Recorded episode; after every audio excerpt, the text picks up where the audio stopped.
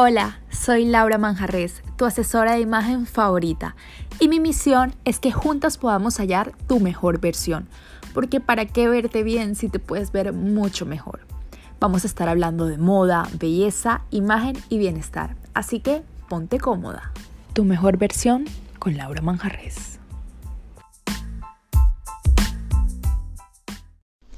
Buenas, buenas, ¿cómo están? Bueno, yo acá, como lo prometido de deuda, grabando el podcast, juiciosa. De verdad que voy a estar súper juiciosa, es más. Estoy pensando, no sé si los lunes o miércoles que sea literal nuestro día, que yo todos los lunes o todos los miércoles ustedes sepan que van a tener un episodio eh, de, de podcast de tu mejor versión pero todavía no sé qué día. Sé, si me quieren escribir por ahí, me dan un consejito, sería espectacular. Me gusta el lunes porque, bueno, hay mucha gente que no le gustan los lunes, pero a mí me parecen súper, pues, es que es una nueva oportunidad para, para empezar la semana con todos nuevos proyectos.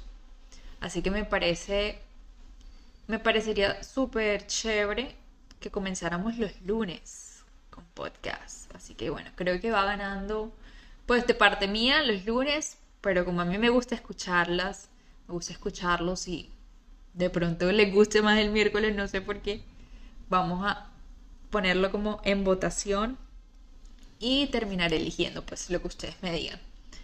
Bueno, el tema de hoy, como se los dije la vez pasada, y vamos a entrar más en detalles. El podcast pasado, si no lo han escuchado, hablo de, todo lo que es el ADN de una marca, de, cómo te puede ayudar a que esa marca sea exitosa y por ende pues que vendas más y que puedas lucrarte de tu pasión, puedas lucrarte teniendo un proyecto de vida que para mí lo que es lo que hacen las marcas cuando te involucras tanto en una marca. Se vuelve tu proyecto de vida y, y qué, qué rico que, puedas lucrarte de, aquello que amas. Eso hablando puntualmente de marcas empresariales. Pero hoy quiero que hablamos puntualmente de marca personal, que es lucrar, ahora sí, 100% tu proyecto de vida y tu vida entera. Porque si bien hay muchas marcas empresariales que, que se involucran tanto en tu vida, pero digamos que todavía tu marca personal no lo es. Es muy diferente cuando tu marca personal se convierte en una marca empresarial y Dios mío, todo depende absolutamente de ti y es tu vida prácticamente. Así que hoy vamos a estar hablando un poquito de qué es una marca personal. ¿Ok? Para mí una marca personal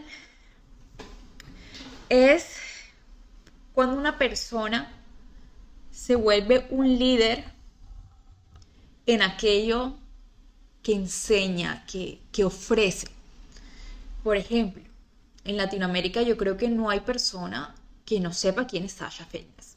La voy a traer a ella como ejemplo porque siento que es una mujer latinoamericana que literalmente, o sea, todo lo que Sasha Hoy en día es por lo que Sasha como marca personal, sin obviamente desmeritar todo el esfuerzo que, hacen sus productos. Bueno, yo voy a hablar un poco de, de lo que es Sasha en la parte empresarial, pero todo ahí es por quién es Sasha Fitness. Entonces vamos a estar hablando detalladamente de ella y de cómo puedes implementar su estrategia en tu marca personal. Entonces, para mí, Sasha Fitness, eh, si no la conoces, si eres extraterrestre y no sabes quién es Sasha Fitness, Sasha Fitness es una maracucha, una mujer nacida en Venezuela, dedicada al fitness, a todo esto de nutrición. Bueno, yo conozco a Sasha, yo digo que la conozco porque es que yo siento que yo ya la conozco. Yo ya la conozco cuando yo estaba en la universidad hace como, creo que ya hace 10 años. Yo conozco a Sasha. Uno, no sé si como hace 7, 10 años, yo sé quién es Sasha Fitness. Y yo la comienzo a seguir en Instagram, pero así como los pininos de Instagram, cuando apenas todavía eh, Instagram no estaba saturado. La sigo también en Snapchat. O sea, imagínense, estaba Snapchat en su furor. Instagram todavía no había creado las historias. Entonces todo el tema de las historias era por Snapchat. Y yo me acuerdo que, o sea, mi, mi Snapchat era Sasha. O sea, yo todo el tiempo estaba actualizando Snapchat a ver Sasha qué decía. Y yo a ella le agradezco mucho porque gracias a ella me enamoré. Me enamoré un poco de, todo esto de la vida saludable. Me encanta el tema. Primero, bueno, me, hizo enamorarme del tema. La verdad, nunca había escuchado a otra persona hablando de eso. Y no sé si fue por ella o simplemente es algo que me guste ya, pero yo siento que gracias a ella nació en mí eh, esto de, de, preocuparme pues por lo que estoy consumiendo e ingiriendo. Ella fue, fue la pionera en mí. Pero Sasha te, habla, te hablaba a ti de una manera por historias en que tú sentías que ella la conocías y querías darle refresh y refresh a, Snapchat para, para saber ella qué opinaba, qué decía. Y ahí fue que ella empezó a ser pues una líder en, su tema y, y un referente en su tema, empezó a tener autoridad, empezó a tener autenticidad porque ella no, o sea, ella simplemente se grababa unas historias en su apartamento con su, con su hija en ese momento. Y hablaba del tema, no era nada formal, no era nada súper teórico, simplemente te lo comunicaba de una manera en que entendieras el porqué, pero también de una manera muy sencilla. Entonces, ella comenzó así, como ya les dije, hace unos 7, 10 años, hablándote, hablándote a ti, explicando, siendo muy constante, muy disciplinada. Sus párrafos en Instagram, en los captions de Instagram, yo me acuerdo, eso era un libro. Eso era un libro. Y uno se lo leía enterito porque uno quería saber Sasha qué opinaba de X o Y tema. Y ella empieza a ser toda esa autoridad cuando de la nada Sasha saca libro, obviamente, si tú la seguías a ella tenías que comprar el libro porque todo lo que dijera ese libro, tú necesitabas saberlo porque si ella te daba a ti toda esa información tan valiosa, gratuita, pues en un libro te ibas a imaginar que pues era el único libro que tú necesitabas tener del tema. Y así Sasha comienza, ella comienza con sus libros, después con sus conferencias. Pero quiero que sepas que todo comenzó con un celular.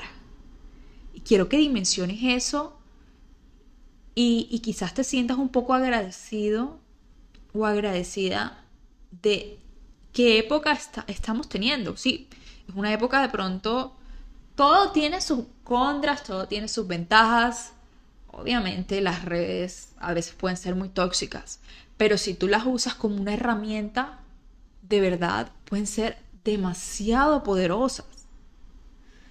Sasha comenzó su imperio con un celular, está dimensionando eso.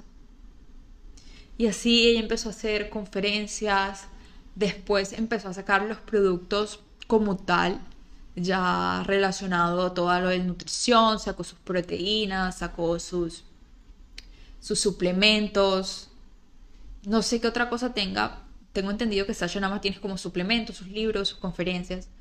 Pero a lo que voy es que todo comenzó gracias a que ella empezó a ser una autoridad en su tema.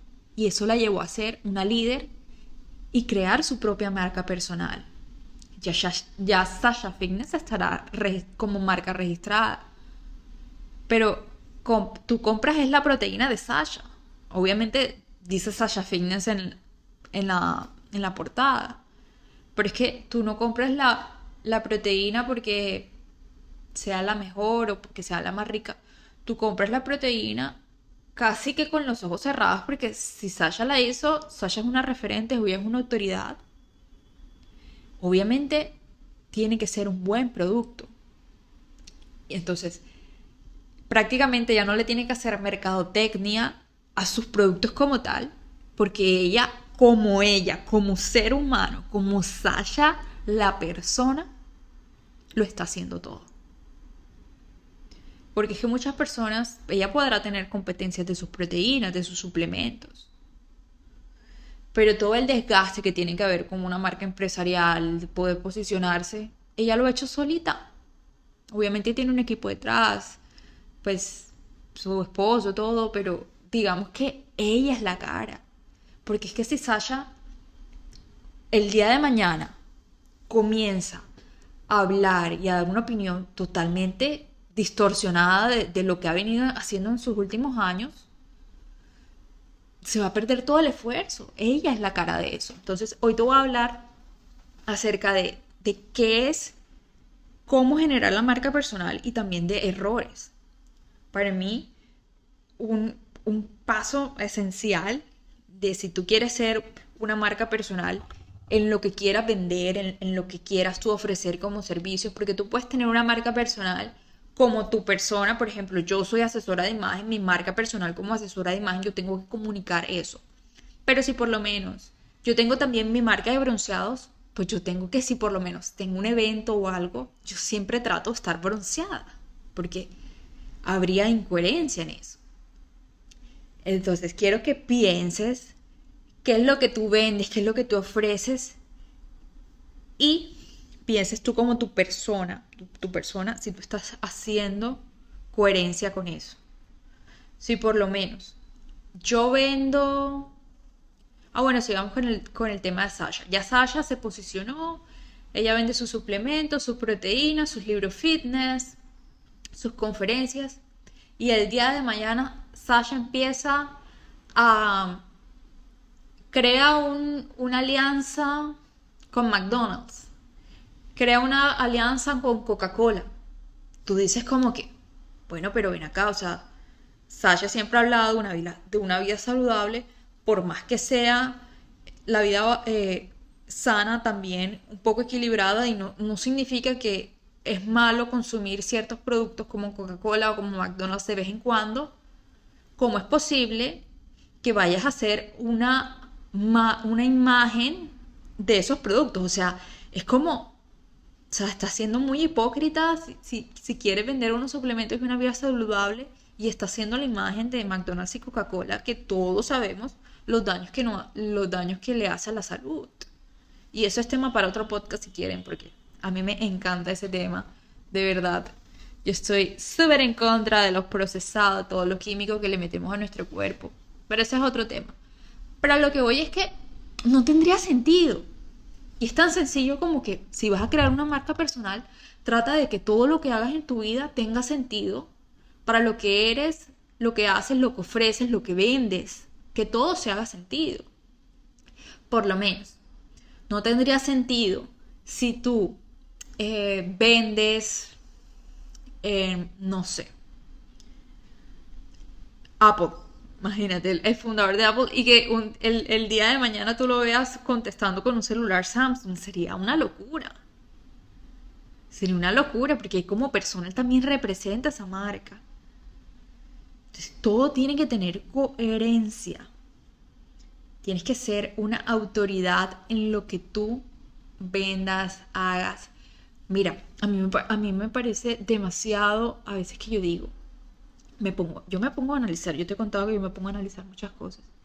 Y hace como, también hace como cinco, no, hace más. Yo me quería entrar en esa moda, porque para mí eso es una moda, sobre todo en esa época, del diseño de sonrisa. Que yo le doy gracias, Dios mío, porque no caí en eso. Y, y yo me acuerdo, yo no sé, andaba con el afán del diseño de sonrisa. Lo cayó porque yo tuve mis brackets y bueno, yo siento que a mí los dientes no son los más perfectos del mundo, pero me siento cómodas con él. No era algo que yo decía, me siento súper mal con mis dientes, lo necesito. No, era necedad mía. Si te soy sincera, eso era necedad mía.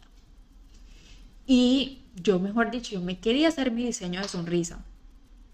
Pero yo decía, ven acá, o sea, los odontólogos que a mí me gustan, ninguno tiene diseño de sonrisa. Ninguno. Ninguno tenía. Yo decía, pero ¿por qué?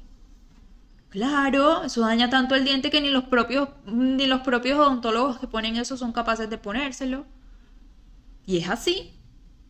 Uno necesita un diseño de sonrisa cuando sea estrictamente necesario, porque para sí o para no, es algo que le estás poniendo a tu diente, algo te va a afectar, ya sea en el esmalte, te lo va a desgastar, te lo va a comer. Pero si no es, si no es estrictamente necesario, lo mejor es que no te lo hagas.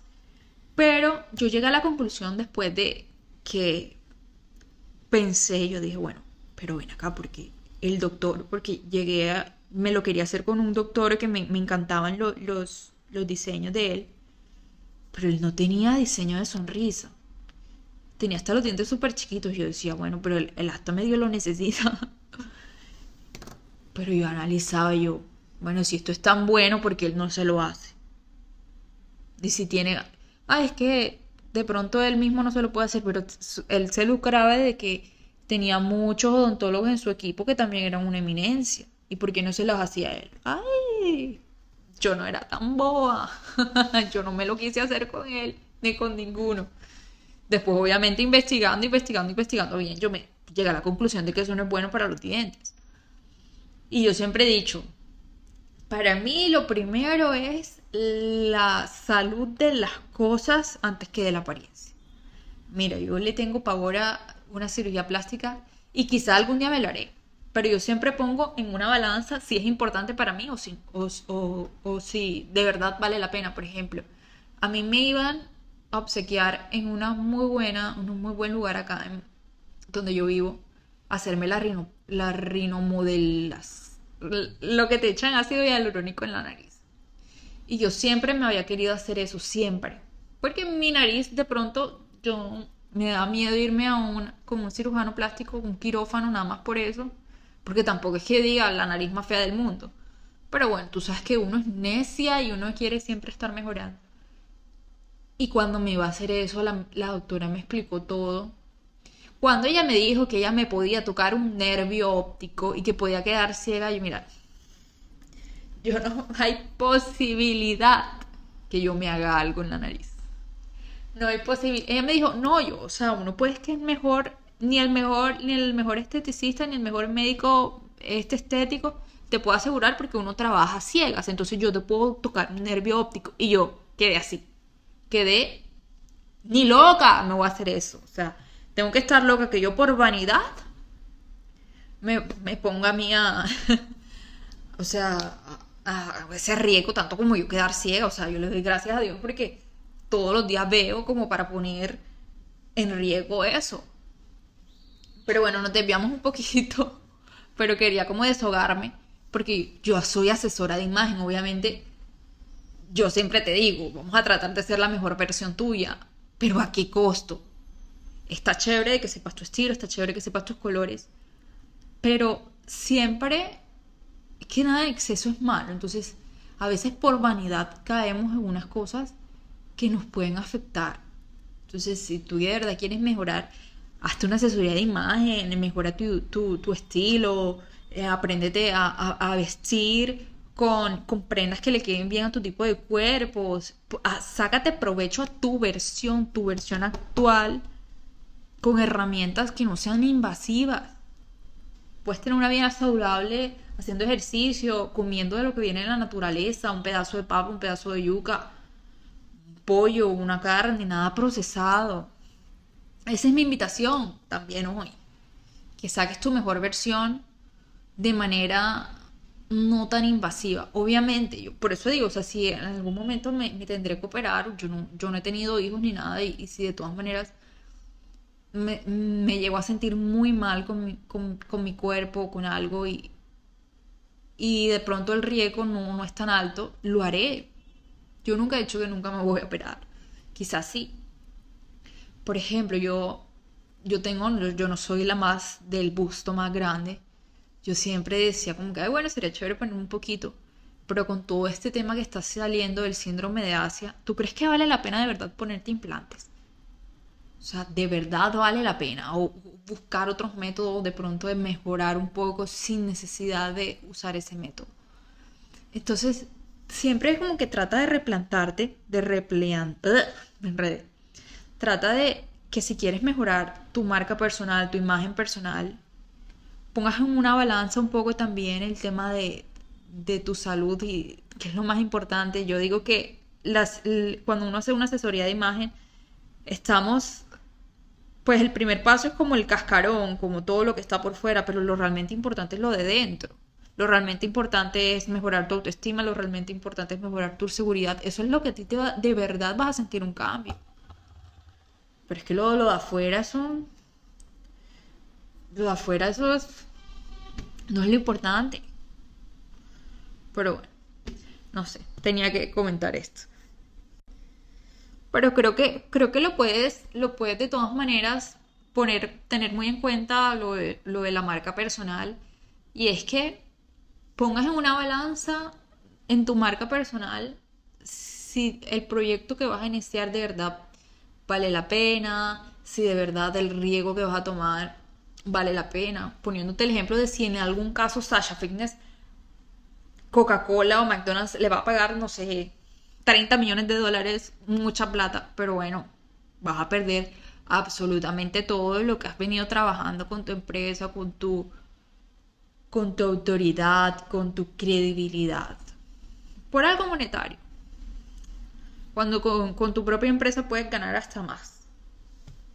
Entonces, trata siempre de, pensar todo lo que tú hagas de ahora en adelante. Ya, tú créetelo, créetelo desde ya que tú eres una marca, personal, así tengas cinco seguidores y así tengas cero ventas desde ya empieza a trabajar en tu autenticidad, en tu autoridad, en tu liderazgo, en tu tema.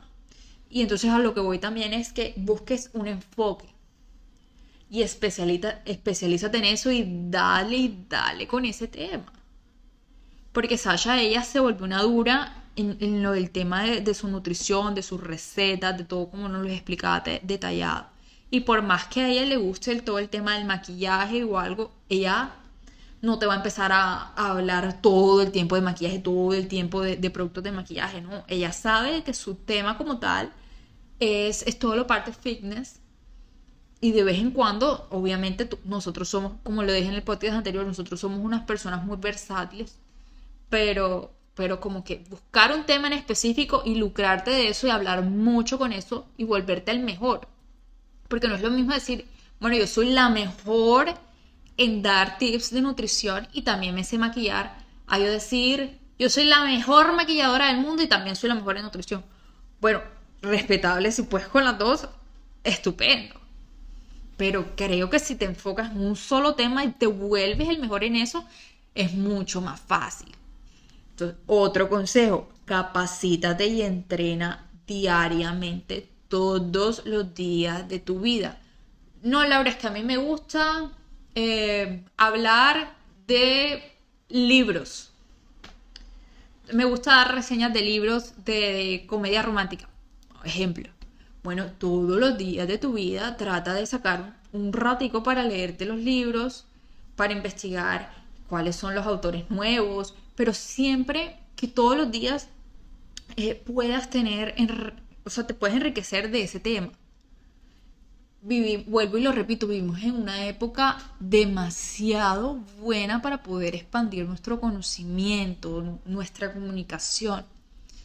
A mí el tema de los podcasts me parece un regalo divino del universo, del mundo, de Dios, que la mayoría de podcasts, por ahí vi que ya están monetizando, o sea que necesitas suscribirte a ciertos canales de podcast, pero pues ya de todas maneras la mayoría, la inmensa mayoría de podcasts son gratuitos. Porque tú puedes escuchar un podcast en una plataforma en que tú ni siquiera estás suscrita, que es en Spotify, y los puedes escuchar gratis. Yo he escuchado libros en canales de podcast gratis. Y el valor de conocimiento que me han brindado es incalculable y que es tanto mientras cocinas, mientras manejas, mientras te duchas, escuchando un tema que a la larga si te quieres dedicar a eso es porque te gusta. Y obviamente ese es otro consejo. Si te vas a volver una marca personal, te tiene que gustar. Es que te tiene que gustar. Porque si no vas a ser un infeliz y no va a funcionar.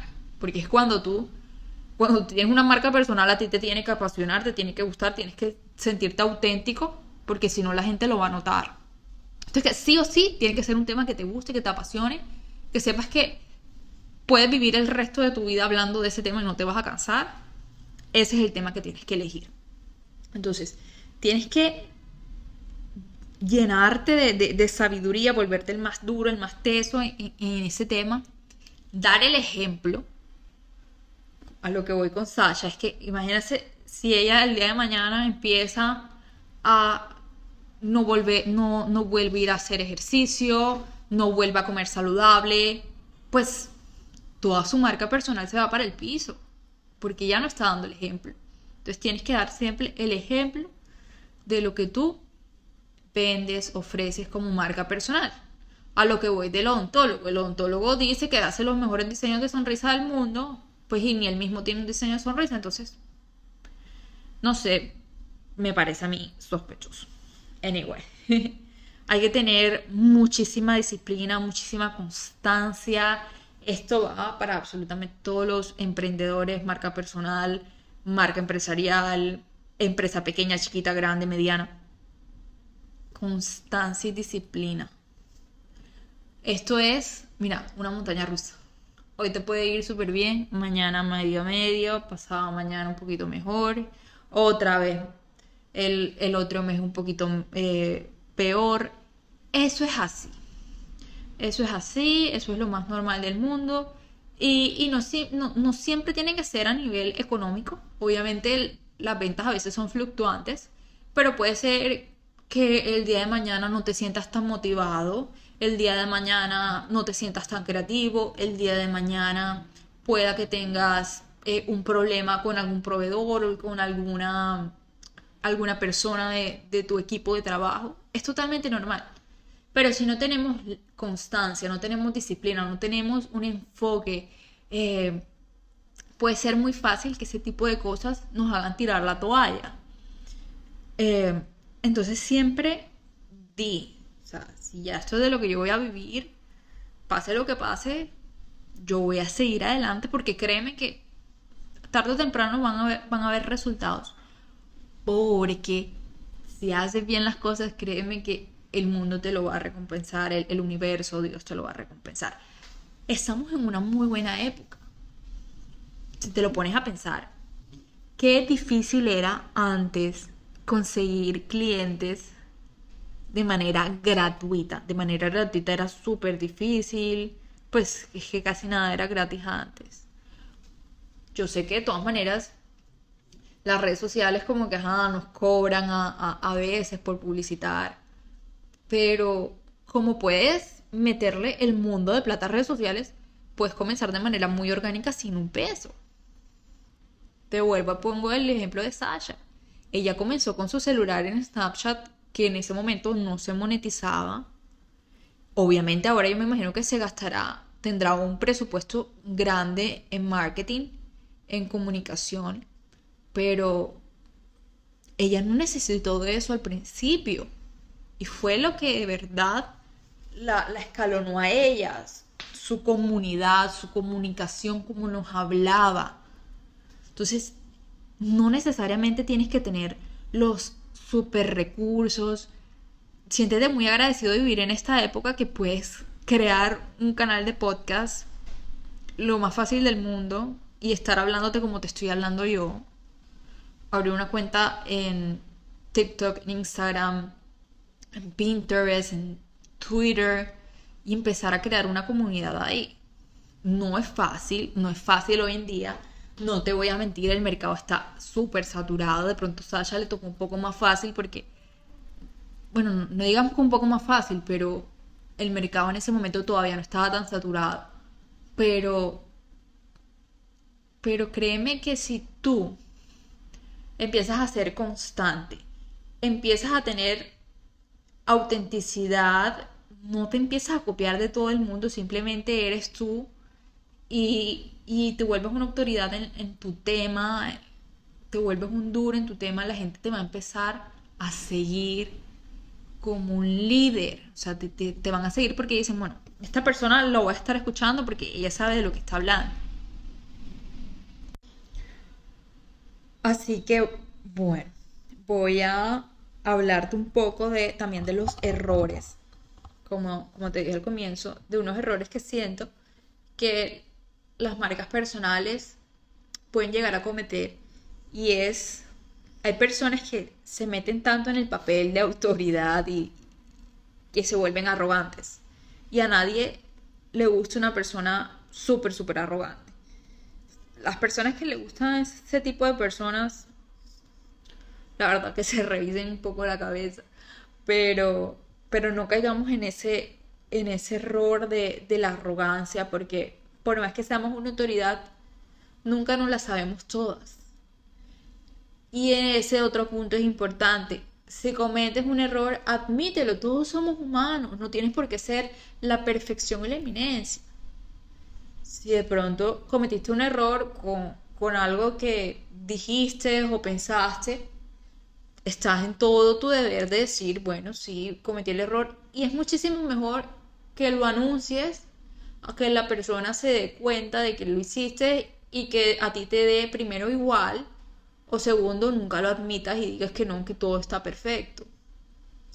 Porque no creas empatía con tu comunidad, hay que crear empatía, que la gente sepa de que tú eres una persona, si bien con autoridad, un referente en el tema, pero que también eres una persona como ellos al fin y al cabo. Eso es súper importante, por favor.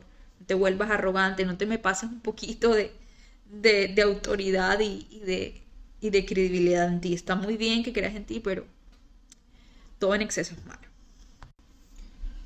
Otro error, la mala actitud.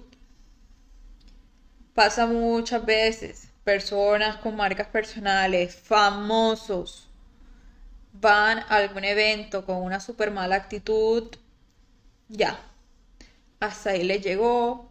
Entonces, por favor, seamos buenas personas, seamos empáticos y créeme que eso se va a quedar muchísimo en tu público si te llega a conocer en la vida real. Y también en las redes sociales, trata de no hacer comentarios de mala manera, no, no sea grosero, trata de meterte lo menos posible en escándalos. Hay gente que monetiza eso es respetable. Es respetable, hay gente que se lucra su día a día y crea su marca personal en base de vivir en polémica. En mi ética, a mí ese modelo de negocio no me gusta, no me gusta y no lo aconsejo. Y a lo que voy es, es que trata de poner siempre tu ética y tus valores primero. O sea, antes de una marca personal, eres tú como persona. Como, como fulanita, o sea, antes yo de Laura Manjarres, asesora de imagen, yo soy Laura Manjarres. Y por, más que a mí me lleguen propuestos o algo, yo primero también tengo que pensar en mí, si va en mis valores y en mi ética como persona. No volvernos unos robots mecanizados en hacer dinero y ya. Porque ahí es plata y plata, ya. No tenemos que pensar también en nuestros valores, en nuestra ética, si realmente va con, con nuestra persona, persona personal. no sé cómo decirlo. Y la otra es, el otro consejo es, o, el otro error que, no quiero que, cometas es que dejes de, eh, o, o que tengas muy pocos contactos. Vivimos en una época, todos sabemos, y ni siquiera época de toda la vida. Los contactos lo son todo. Y no es porque, no es, no es porque seamos, perdón, estaba tomando agua.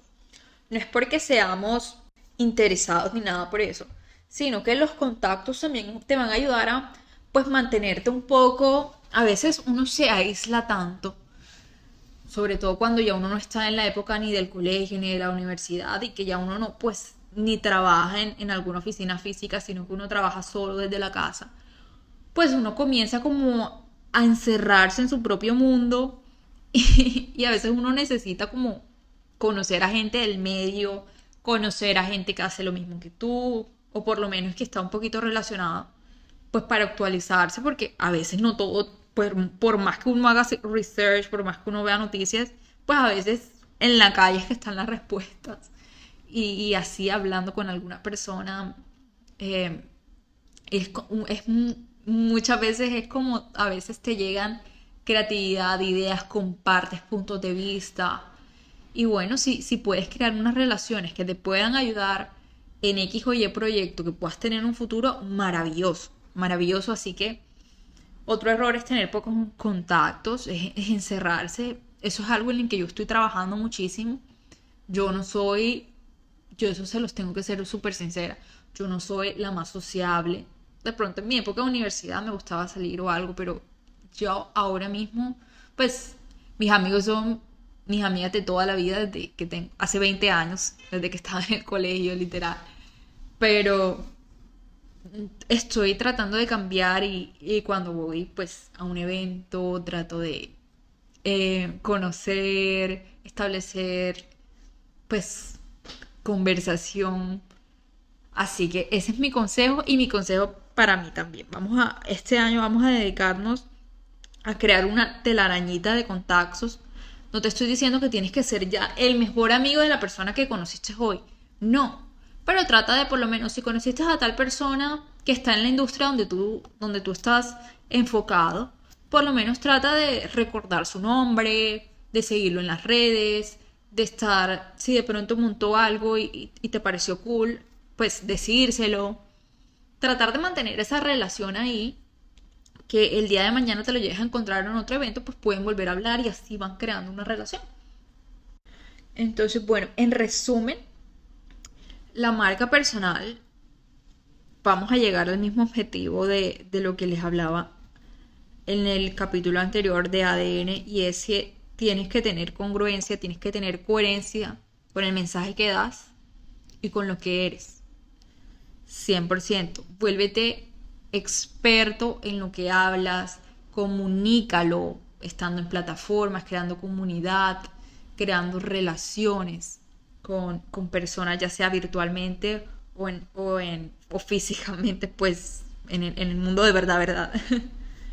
Cree en ti, vuélvete una autoridad con enfoque, ten muy claro cuál es tu target, y nunca pongas por encima de ti el dinero o otras cosas. Simplemente ten en cuenta que esto es algo con lo que vas a vivir, lo que puedes vivir el resto de tu vida, que lo puedes lograr, pero de una manera responsable.